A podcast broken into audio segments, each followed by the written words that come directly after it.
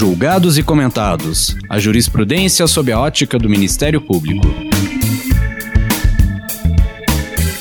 Uma produção Ministério Público do Paraná.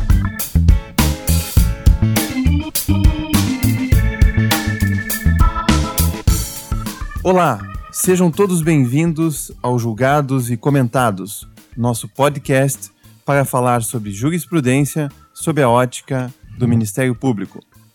No episódio de hoje, vamos abordar sobre a possibilidade de prisão imediata dos réus condenados após decisão do Tribunal do Júri.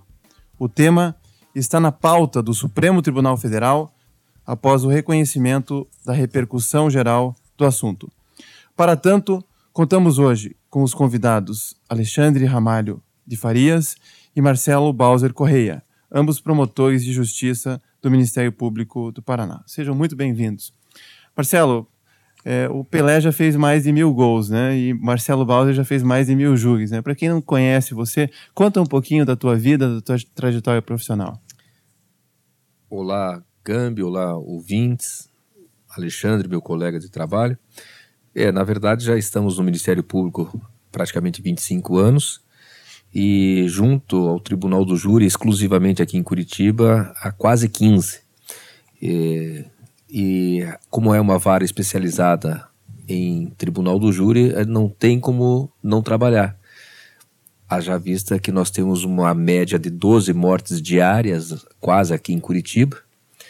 Então, os crimes chegam e, e nós temos que dar vazão a esses resultados. Então, a, a somatória de mil ou mais que mil, é nada mais do que o dia a dia nosso. Alexandre, se apresenta também, você que é do, do júri e também trabalha nessa área. Olá, colegas, Cambi, Marcelo. É, então, eu estou no Ministério Público desde 2003, né, como vários outros colegas. É, tive uma passagem muito marcante pelo interior, aí em torno de oito anos.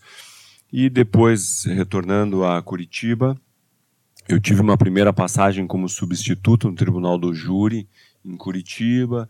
Depois eh, estive alguns anos na Promotoria de Inquéritos aqui em Curitiba e retornei já mais de três anos como titular da primeira vara na na instrução, mas nós temos um, enfim, um ótimo relacionamento no Tribunal do Júri aqui em Curitiba entre os colegas e temos buscado fazer um, enfim, uh, todos nos auxiliando e ajudando. Então eu também tenho feito plenário.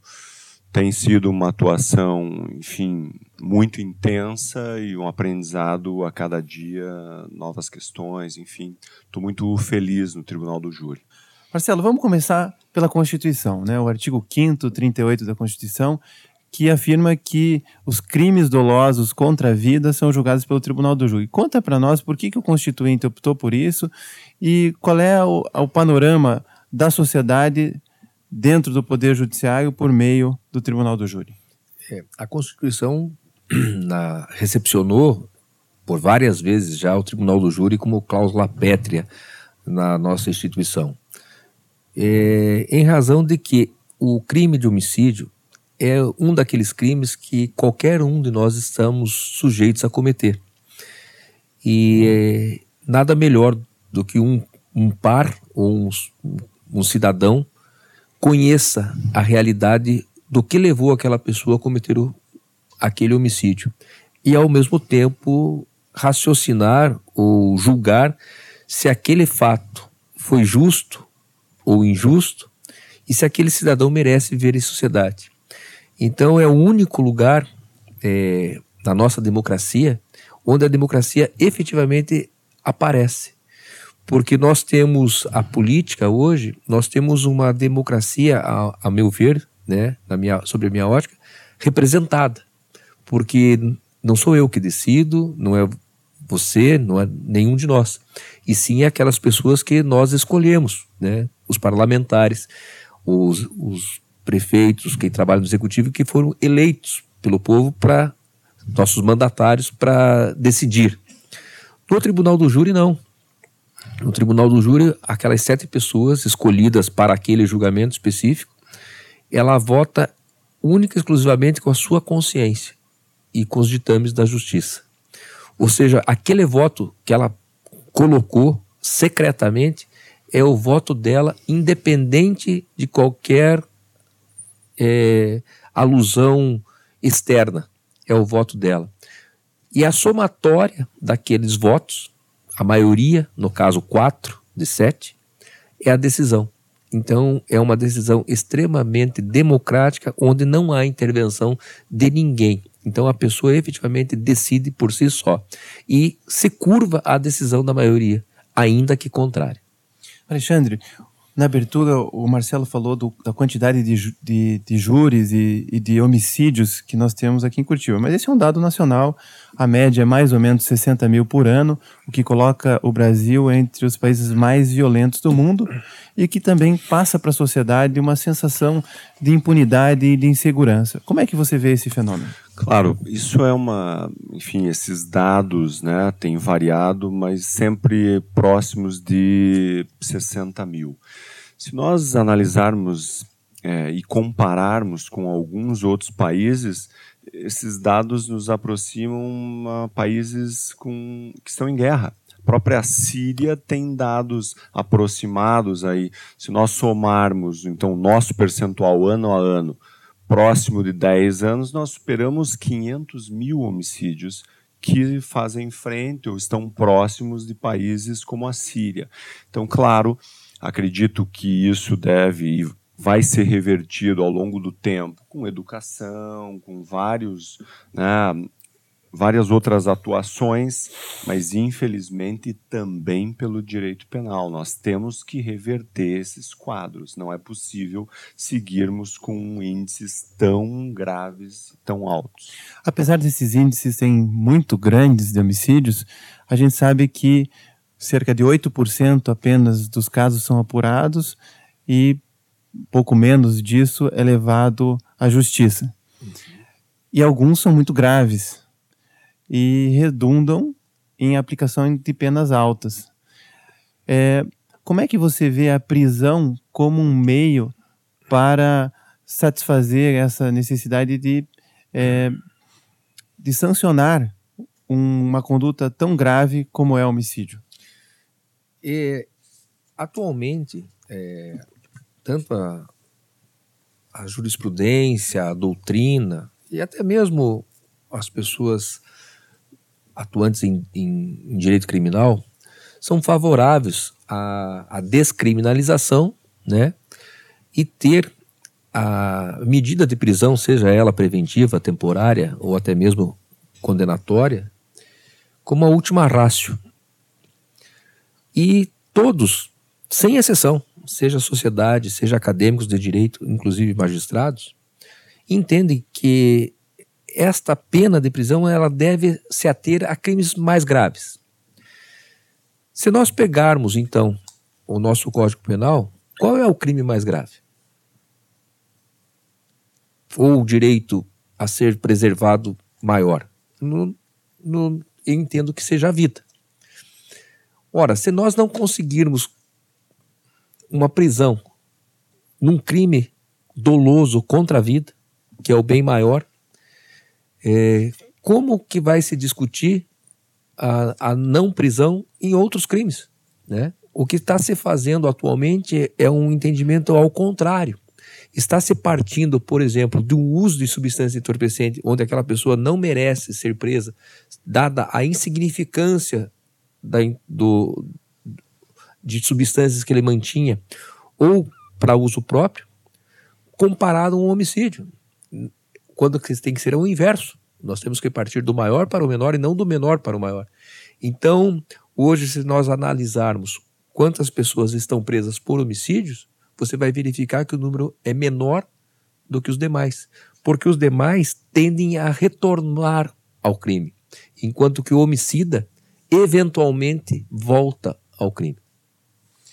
É, Alexandre, o Supremo Tribunal Federal recentemente, no final do ano passado, julgando as ações diretas de constitucionalidade 43, 44 e 54 é, do Partido Comunista do Brasil, do Partido Ecológico Nacional e da OAB, da Ordem dos Advogados do Brasil, por 6 a 5, entendeu que a presunção de inocência, que está prevista lá no artigo 5 inciso 57 da Constituição, que diz ninguém será considerado culpado até o trânsito em julgado da sentença penal condenatória, impede a execução provisória é, da pena.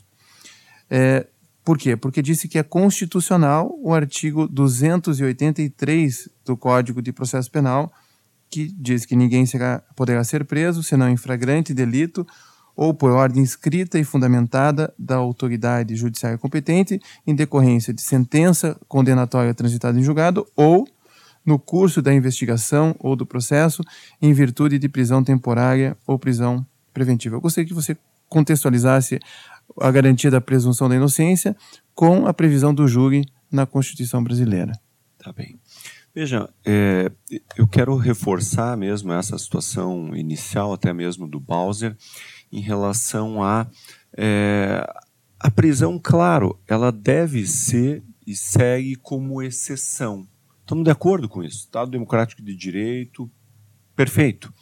A questão é que nós estamos tratando e, e na verdade, reafirmando a intervenção mínima, né, que se justifica ou se sintetiza na situação de que o direito penal está legitimado a atuar nas lesões mais graves aos bens jurídicos mais importantes. É disso que se trata, ao final e ao cabo. E aí, essa situação, claro, também importante de presunção inocência, é um princípio constitucional, mas ele tem que ser interpretado no contexto com outros princípios. E aí, pontualmente, especificamente em relação ao Tribunal do Júri, nós temos alguns outros ditames constitucionais. Dentre eles, lá né, no artigo 5, é, situado nas garantias individuais e coletivas, dentre eles a soberania das decisões do Tribunal do Júri. E aí nós temos que procurar fazer uma interpretação é, conforme, enfim, procurando sistematizar e bem adequar esses dois princípios. Então, nessas decisões e quando o Tribunal o Supremo vier analisar essa situação que se aproxima, nós temos que procurar conjugar esses dois princípios. A prisão segue sendo exceção e, como regra, uh, o trânsito em julgado. No caso do Tribunal do Júri, se justificam né, algumas situações especiais, no tocante especialmente a, a essa situação de que a decisão do colegiado, da sociedade, ela é soberana. Né? Então, eu vejo é, a importância disso na, no pacote anticrime. Se estabelece ali novamente uma situação específica em relação ao tribunal do júri, com relação a condenações iguais ou maiores a 15 anos. Então, novamente, o legislador reconhecendo a especialidade do Tribunal do Júri, a especialidade do bem jurídico vida, que nós temos que analisar nesse contexto. Marcelo, vamos explicar um pouquinho melhor uhum. o que, que é soberania dos vereditos, porque okay. a gente sabe que essa é uma exceção. É, como você colocava uhum. no início, os julgadores do Tribunal do Júri é, julgam em sessões secretas, a gente não fica sabendo é, quem votou de, de qual forma é, o, as partes, tanto o Ministério Público, que assume o ônus da prova, uhum. é, quanto a defesa, trazem os fatos, argumentam, é, e o juiz tem um posicionamento diferente ali, que é cumprir aquilo que os julgados disseram. Então, explica para nós como é que funciona okay. essa ideia da soberania dos vereditos. de uma forma simples para que todos os ouvintes entendam. É, presunção de inocência e soberania dos veredictos.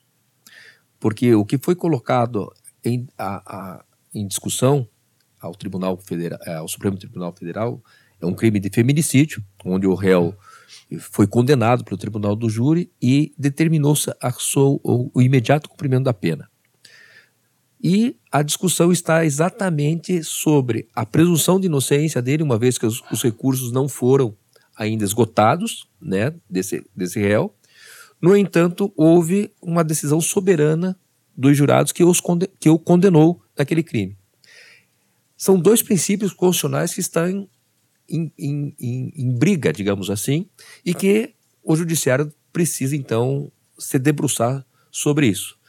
Até onde vai a presunção de inocência? Reza a doutrina e a jurisprudência que ela vai até o trânsito em julgado daquela decisão. O trânsito em julgado de toda decisão, ela, no caso do tribunal do júri, a instância única a apreciar prova e mérito é o júri. Qualquer outra corte superior, seja segundo grau, seja até mesmo STJ ou STF, não apreciam a prova. Ela vai apreciar outras coisas que não a prova. Uma nulidade, um fato, uma circunstância qualificadora, mas não o mérito da causa. Portanto, o tribunal do júri é a primeira e segunda instância do fato. Então, uma vez que este tribunal do júri reconheceu a culpabilidade daquele réu e disse que ele merece ser condenado e o juiz então aplica a pena a ele devida, ainda que haja recurso, seja por parte da defesa, inclusive até por parte da acusação, em razão às vezes de um afastamento de qualificadora, e o imediato cumprimento da pena daquele caso, qualquer outra decisão que venha, ela não altera e não poderá alterar a decisão. Máximo deverá fazer com que aquele julgamento seja refeito. Portanto, quem vai apreciar novamente a prova é o tribunal do júri, que se em mantendo a decisão não cabe novo recurso, inclusive. Ou seja, transitou em julgado, porque não há outro recurso pelo mesmo argumento. Poderá sim, talvez por um outro argumento, mas não por exemplo, decisão manifestamente contrária à prova dos autos. E aqui trazemos ainda a colação o seguinte aspecto: é, a quem cabe o ônus da prova? Ao Ministério Público, a acusação. A defesa, via de regra, não precisa provar nada, salvo melhor juízo em caso de álibi, onde aí o ônus da prova se inverte.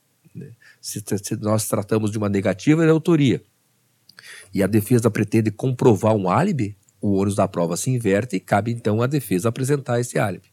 Mas, via de regra, o ônus da prova é da acusação. A acusação apresentou a prova, obteve uma decisão de pronúncia confirmada por tribunal, vai a tribunal do júri. O tribunal do júri condena.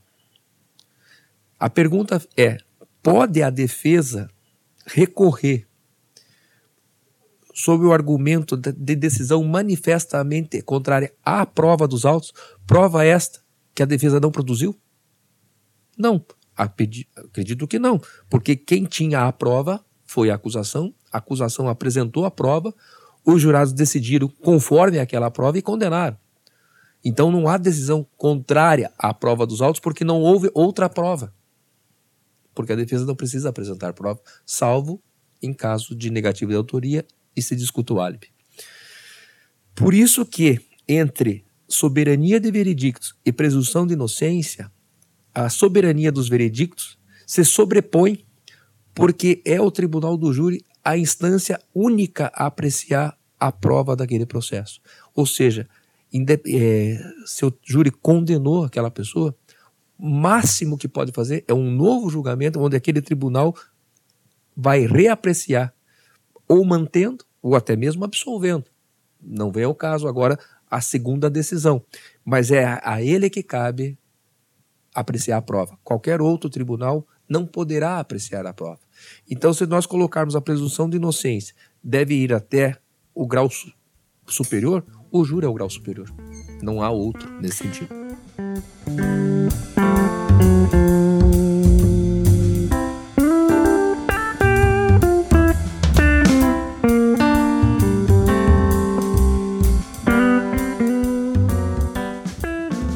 Alexandre, o Supremo Tribunal Federal vai julgar agora a possibilidade de um caso que é oriundo de Santa Catarina, onde o réu foi condenado pelo Tribunal do Júri por feminicídio duplamente qualificado e porte irregular de arma.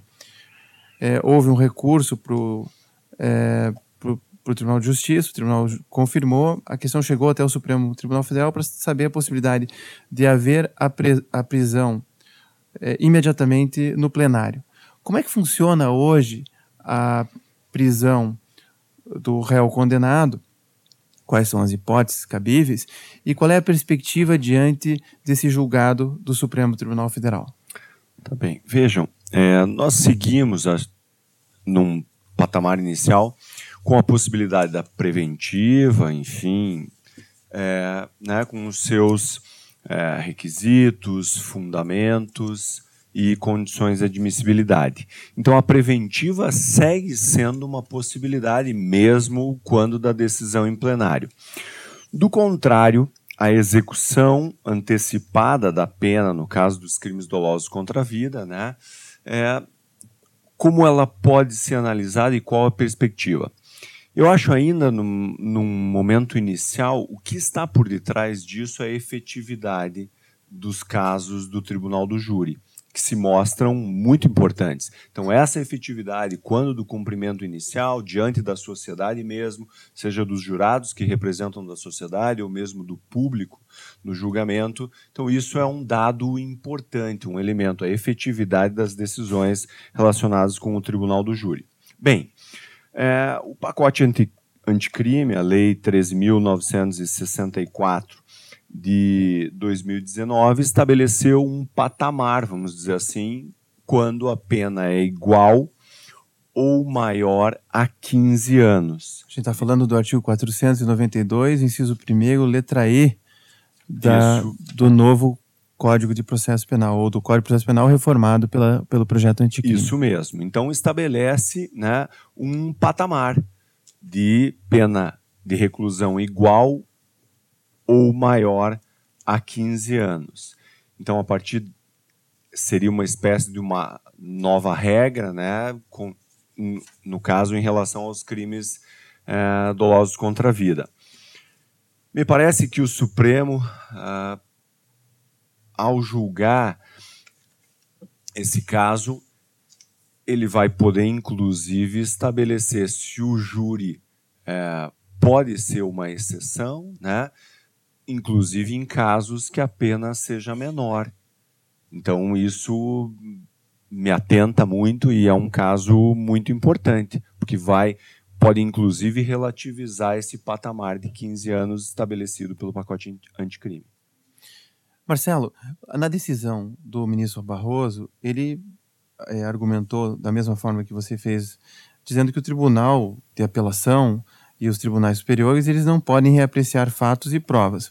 Mas, em casos excepcionais, é possível, quando se demonstra, a defesa demonstra no recurso que há indício de nulidade ou que a condenação é, for, foi absurda, hipóteses que ele salienta são incomuns, o tribunal pode suspender a execução da decisão até o julgamento do recurso. Como é que isso tem funcionado? É, é, isso aí vem de acordo, então, agora com o que foi alterado no, pelo pacote anticrime. Porque até então é, não, nós não havíamos essa possibilidade. Então, acredito que o Supremo Tribunal Federal agora, ao apreciar essa situação entre princípio da inocência e soberania dos veredictos, também deverá se debruçar ao, ao, novo, ao novo enunciado do artigo 492. Primeiro, como o Alexandre falou, o, este artigo, embora preveja a prisão em plenário, estabeleceu um quantum mínimo ou máximo para que isso ocorra. Situação essa que não existia. Da mesma forma, o artigo 492 trouxe essa possibilidade, dita pelo ministro Barroso, em que a defesa, a, em aprecia, é, demonstrando tais argumentos, o tribunal poderá inter, é, conceder o efeito suspensivo. A tendência do Supremo Tribunal Federal, a meu ver, é acatar o que está escrito no artigo 492. A única questão que vai ficar pendente exatamente seria se o tribunal vai manter esse patamar em 15 anos ou abaixo dos 15 anos, né? Mas vem de, vem de encontro à, nova legislação. É, Alexandre, o Brasil é conhecido por ter uma série de recursos, além do que o habeas corpus é utilizado de forma bastante alargada e reiterada, o que muitas vezes faz com que a decisão do tribunal do júri, a condenação, é, não possa ser cumprida. E em casos até não incomuns possam até levar à prescrição da pretensão punitiva. É, como é que você encaixa essa nova regra da, do pacote anticrime e essa possível interpretação do Supremo Tribunal Federal nesse contexto de insegurança e também de impunidade que o sistema revelava? Sim, veja que o parágrafo 4 e o parágrafo 5 né, nessa nova redação do 492 do Código de Processo Penal, estabelece então que essa apelação, né, quando a pena for igual ou superior é, a 15 anos, não vai ter efeito suspensivo. Excepcionalmente, o legislador foi expresso, excepcionalmente poderá o tribunal conceder o efeito suspensivo em duas, né, com dois requisitos simultâneos e não alternativos. Se não tiver o propósito, o recurso, né, apelação meramente protelatório, no inciso 1 e ainda no inciso 2, levantar uma questão substancial e que puder trazer resultar absolvição, numa primeira hipótese, anulação da sentença, numa segunda, terceira ainda um novo julgamento ou redução da pena, mas uma questão substancial. Então, essa exceção, bem colocada pelo é, legislador, ela é, ela tem regramento e condições que vão ter que ser analisadas em cada caso. É, Bowser, você que tem tanta experiência no júri, é, a gente que também fez alguns júris, a gente vê que é, a gente mesmo quando a gente, o Ministério Público consegue a condenação, é um sentimento é, não necessariamente de vitória, né? Porque você tem ali uma perda, tem famílias ali, vítimas que, que tiveram familiares é, que, que não voltam mais, mas de que modo você se sente quando você fez o trabalho da acusação, é, buscou as provas, melhores provas dos autos, consegue a condenação e qual é o sentido dessa condenação é, para a família e para a sociedade? Atualmente, com essas é, interpretações subjetivas de cada magistrado, né, as sensações nossas são diferentes. Porque nós atuamos no Tribunal do Júri atualmente com magistrados diversos e cada qual com o seu entendimento. Então, o nosso sentimento, quando porventura somos é, felizes em obter o resultado solicitado, é, a gente compartilha isso muito com a família da vítima. Né? E não são raras, às vezes, que as, os familiares da vítima, inclusive os próprios jurados, não entendem de terem que sair do tribunal juntamente com o réu. É, aliás, nenhum cidadão comum entende isso. E essa, esse sentimento é, de você, às vezes, passar um ou dois dias no tribunal do júri, consegue lá o sucesso do seu, da, do seu pedido e depois você vai embora saindo pela mesma porta que o acusado condenado, uma pena altíssima, é, é, gera uma, é, é uma sensação de, de estar varrendo praia, ou seja, a gente não consegue sair do lugar. Eu acredito que agora, com essa nova interpretação que será dada aí pelo Supremo Tribunal Federal e com a nova redação do 492, isso tende a mudar. Não que a gente queira que a pessoa vá presa, não é essa a sensação. Mas pelo menos que neste crime mais grave, que é, que é a, a, morte, que é tirar a vida de um semelhante, né, ele seja severamente punido. Não, não, é, não é possível mais as pessoas matarem a bel prazer e nada acontecer. Então essa sensação de impunidade ela nasce aí.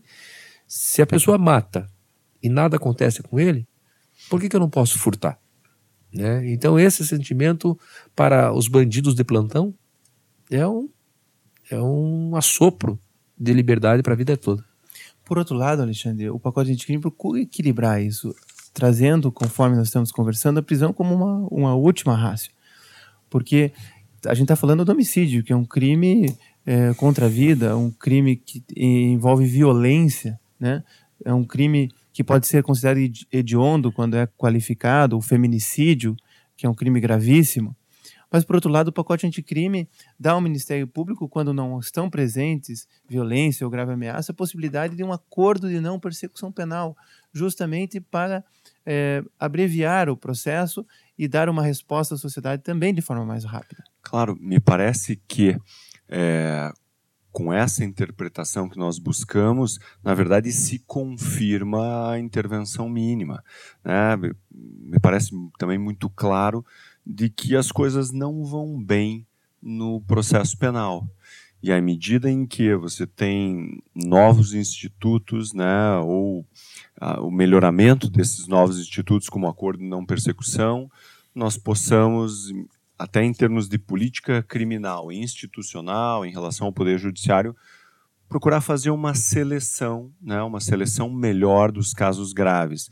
Eu também vejo nesses índices de prisão aí próximos de 700 mil no Brasil um, é, um, uma, espécie de visão míope nesse ponto. Talvez nós estejamos prendendo casos que em que a prisão não seja necessária. De outro lado, nós também temos contatos com índices no Tribunal do Júri, especificamente em Curitiba, em que as prisões, ao final e ao cabo, se aproximam aí de índices de 5%. 5% apenas. Então, no final das contas, o que está por detrás disso, dessa efetividade, da busca por justiça, né, no caso concreto, seria justamente nós separarmos e analisarmos. Esses casos são graves e merecem uma pronta resposta, seja numa prisão preventiva, seja numa execução provisória. E eu acho que é isso que nós temos que buscar.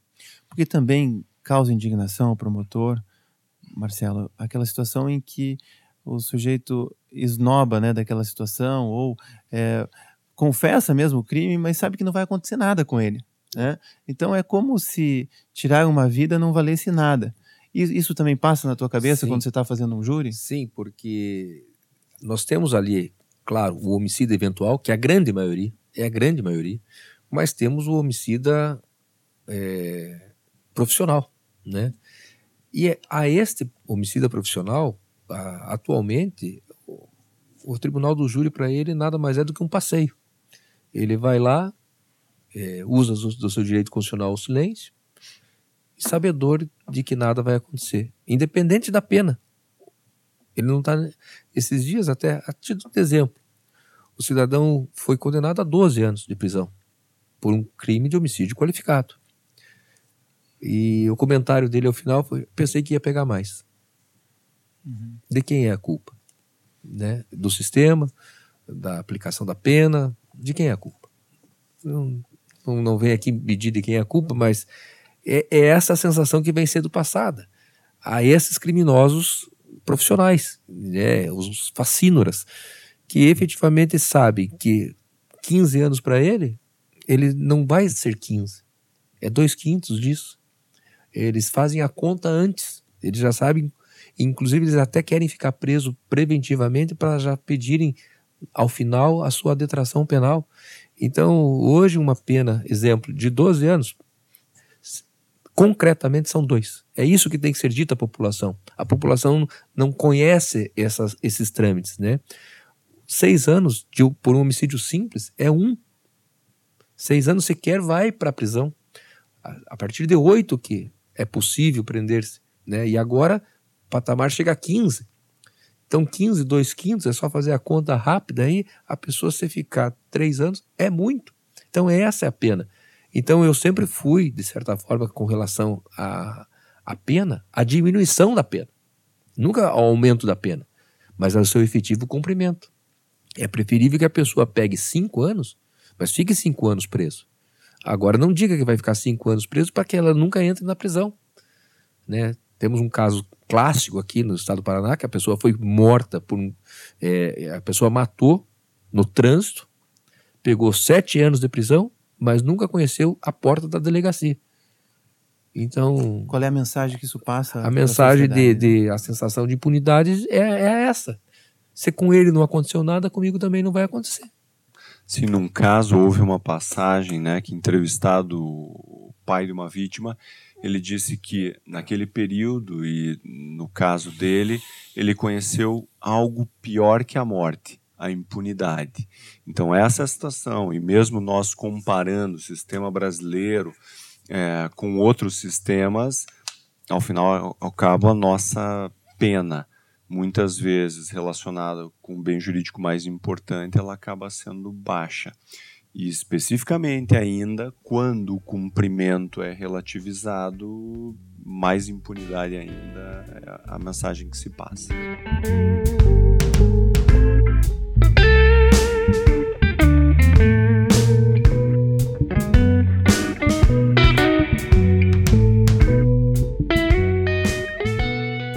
Marcelo, quero agradecer a tua presença aqui no podcast Julgados e Comentados. Obrigado, obrigado pelo convite e bom dia a todos. Eu quero também agradecer, eh, Alexandre, a sua presença e as suas orientações aqui no podcast. Eu que agradeço a oportunidade e um até breve aos colegas e aos ouvintes. Não se esqueça de curtir ou de se inscrever em nossas redes sociais e assinar nosso podcast no aplicativo de sua preferência. Você também pode participar da elaboração dos julgados e comentados. Quer sugerir um tema? Mandar dúvidas? Fazer sugestões? Mande para a gente para o e-mail julgados e comentados mppr.mp.br ou pelas nossas redes sociais. Muito obrigado e até a próxima!